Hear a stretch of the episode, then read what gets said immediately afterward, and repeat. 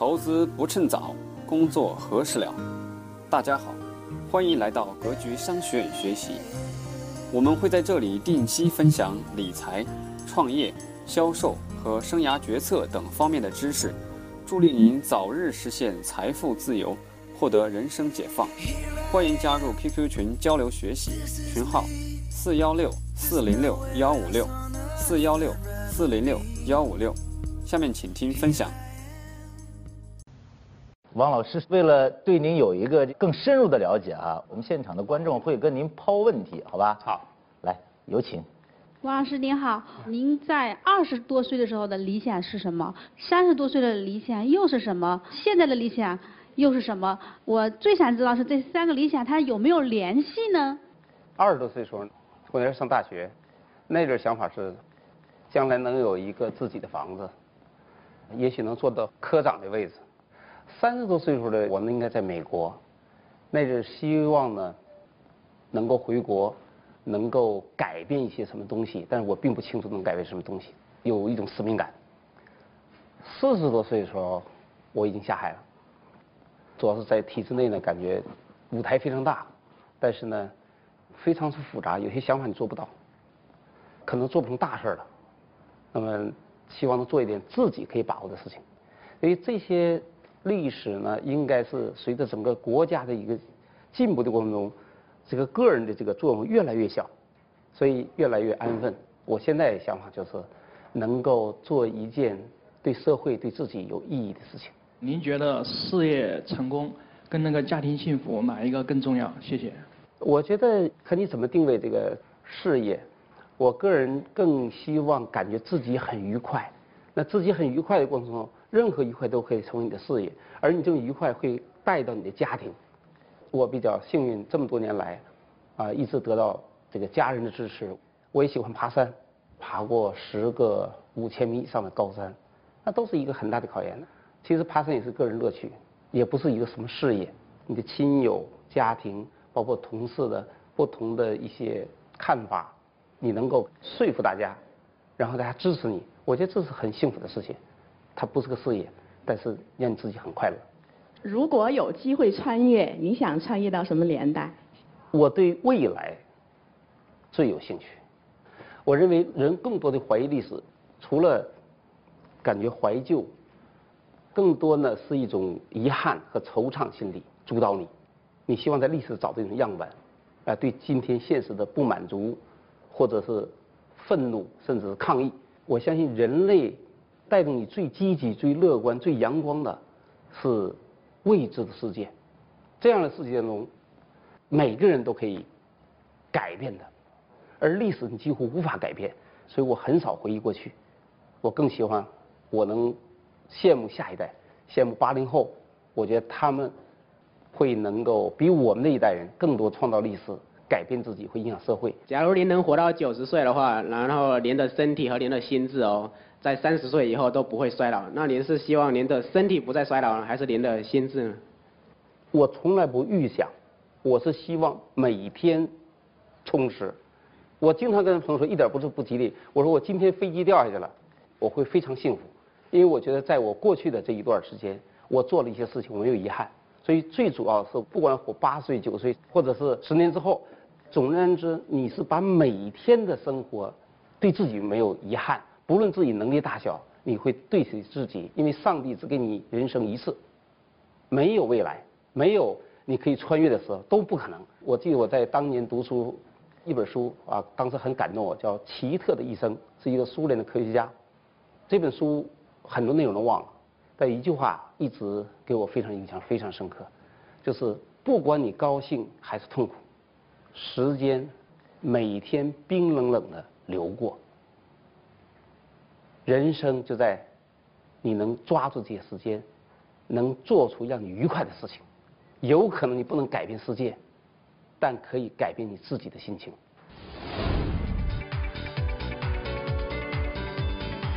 他很快写了一个短评：一些从国外回来的人不知深浅，食洋不化，搞什么企业并购。这事儿一来以后呢，我就从此坚持并购。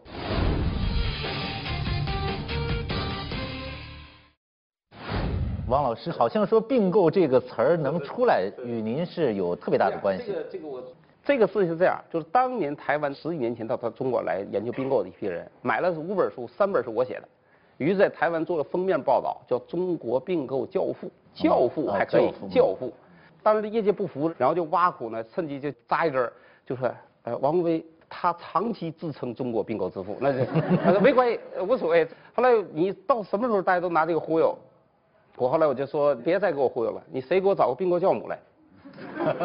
那我就要受用，光并购之父一个人在这儿，这这这太孤独了是吧？我回国的时候呢，呃，当年中国叫兼并，我正好在南方证券组建企业兼并部，九二年时候，我是主管副总裁，名片印出来我怎么看怎么不舒服，因为兼并都有历史感觉的人呐，叫东汉末年土地豪强兼并土地，这个兼并这词儿总是太生猛了，于是想想不能用这词儿。最后想法就是把英文叫 M N A 并和购合到一块来，组完之后呢都不同意。但是什么什么叫并购啊？但是呢，我毕竟身为副总裁，一千多人管的，我说就这么定了，没人谈什么。深圳日报记者采访的时候，就拿事儿就谈了。他很快写了一个短评，一些从国外回来人不知深浅，食洋不化。搞什么企业并购？这事儿一来以后呢，我就从此坚持并购，不管谁说。后来我出了一系列书，特别是编着《中国并购报告》，现在已经发了十几年了。然后呢，中国并购工会，那到今天来止，你再问兼并，大家糊涂了。什么叫兼并？并购都知道。所以只要一件事你坚持到底，熬得住，大家接受接受。并购，尤其是改革开放初期，就是企业好了，尤其是国有企业啊。可能组织上出面，政府出来给你授意，把这几个这几个，有可能是任何关联度的都没有，这也算一种并购形式吗？如果从合理道理来说，并购一定是市场化行为，是并购的定价、并购的战略、并购的组织、并购的整合，都是通过市场进行的，这叫准确的并购。但是考虑到中国的特殊国情，你要给予鼓励。如果全面把它推说这不是并购，那得罪一大批人，那都都没有并购了，是吧？于是这我们都认为这是并购，但是他们严格说叫做关停并转，以计划和管理为功能进行的重组，做大做强，凑到一块儿来。那这些东西呢，严格说都不是并购，但毕竟他愿意用并购的词汇描述，而且毕竟呢，或者假模假式的聘两个并购顾问，算一大堆数据，这就是有善意。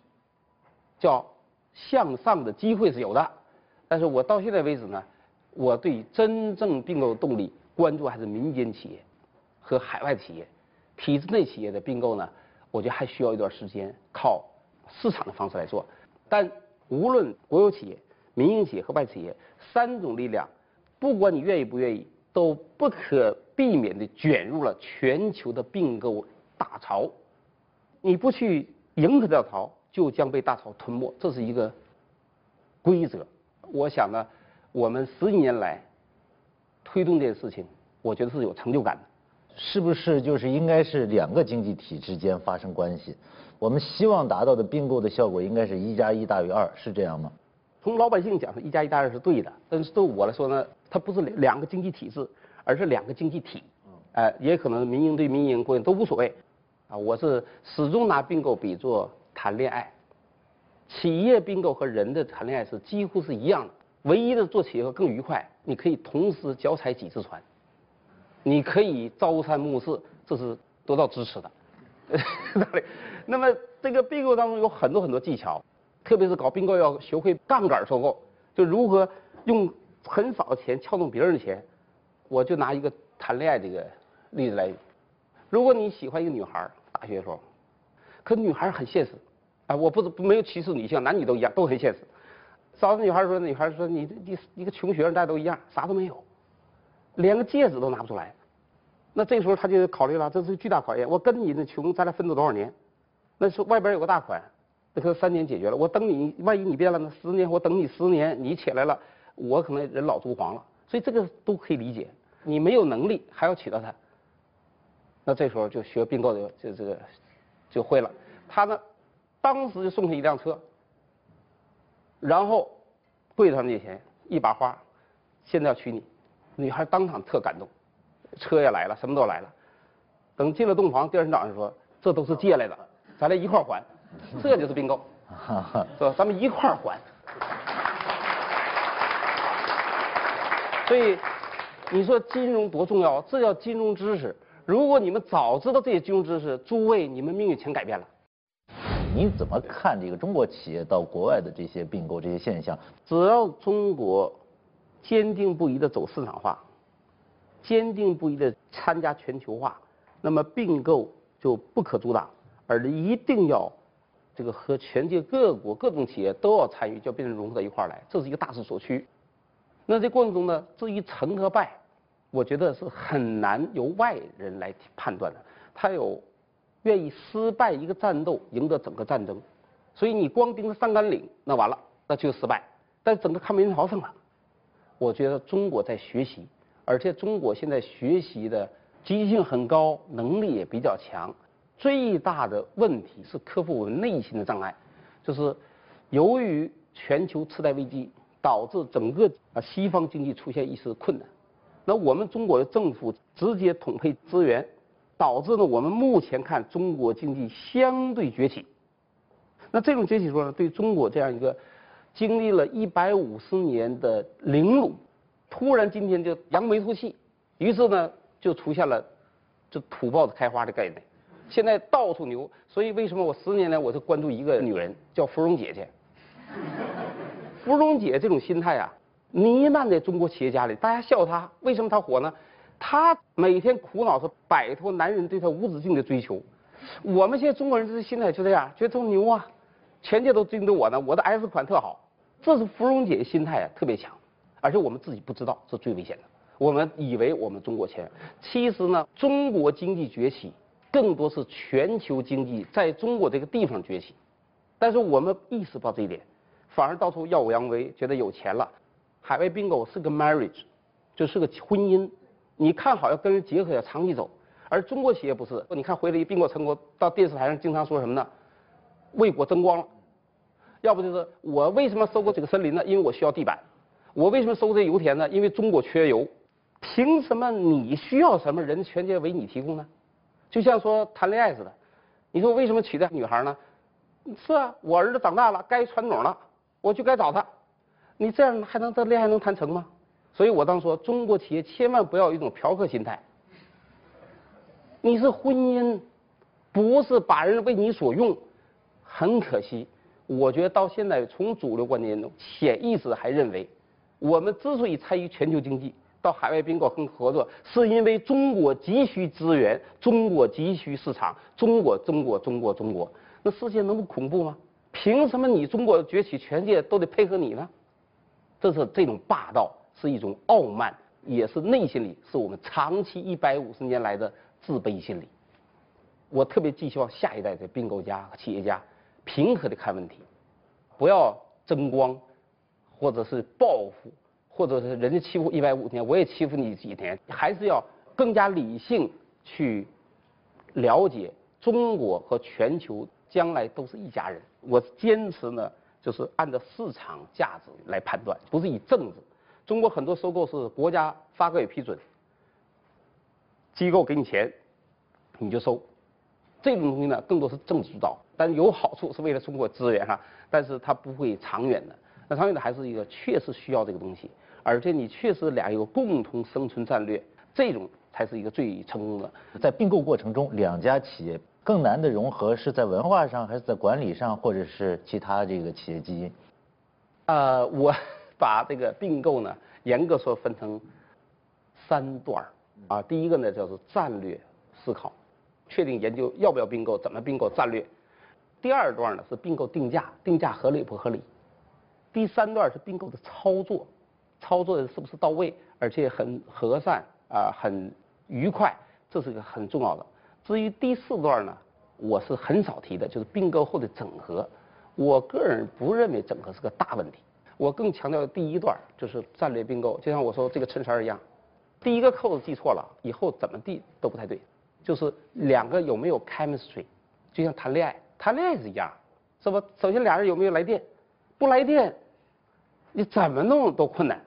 来电了以后，双方要定价，不会直接说你值多少钱，他说，哎，上什么学，家庭什么背景，什么气质，喜欢读什么书，爱不爱看音乐，这背后都是定价过程。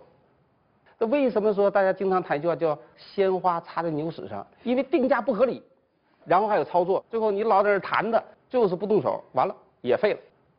谁能等你慢慢甜言蜜语在这谈呢？所以就是这个开门水来电，定价，最后落实这个操作，这都很重要。从我来谈，只能谈心态，因为具体的并购行业项目不同，手段都不一样，你无法给一个规则。大学教授可能给规则，你到大学里他就说了啊，一二三四五，那因为不懂，懂了他绝不这么说。我经常谈，谁能把恋爱给我告诉恋爱什么规则？大家都能接受的。你说苗条，他就喜欢胖的；你说年轻，他就喜欢成熟的，这无法判断。唯一大家都能接受就是人好，那不废话吗？人好不白开水吗？没任何含量，是不是？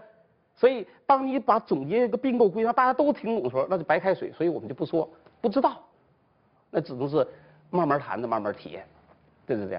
我们有两个案例，这首先第一个就是，呃，被誉为是穷小子娶到公主的这个吉利和沃尔沃的并购。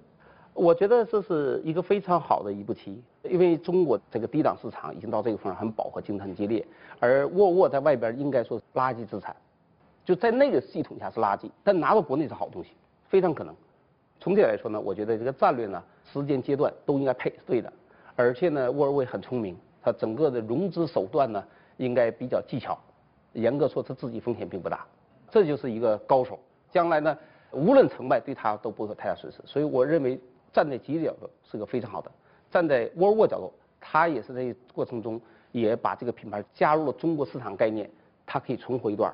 那至于未来是不是明年后年出问题呢？有可能，但是出问题并不能证明他结婚错的。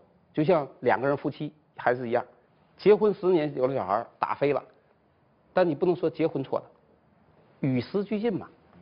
那您如何看待土豆跟优酷的他们之间的这个并购？我觉得。这个并购很热闹，但总的来市值是一个在下降困难过程中一个抱团过冬这样一个状态。啊，我个人感觉这是该做的，因为原来都小盘股，我们都很小，有这个机会整合，这是一个典型的横向整合。我觉得是这种势头还会接着走。你这两个并购，我认为都是可以正面评价。这两个并购。好，今天的课程就到这儿。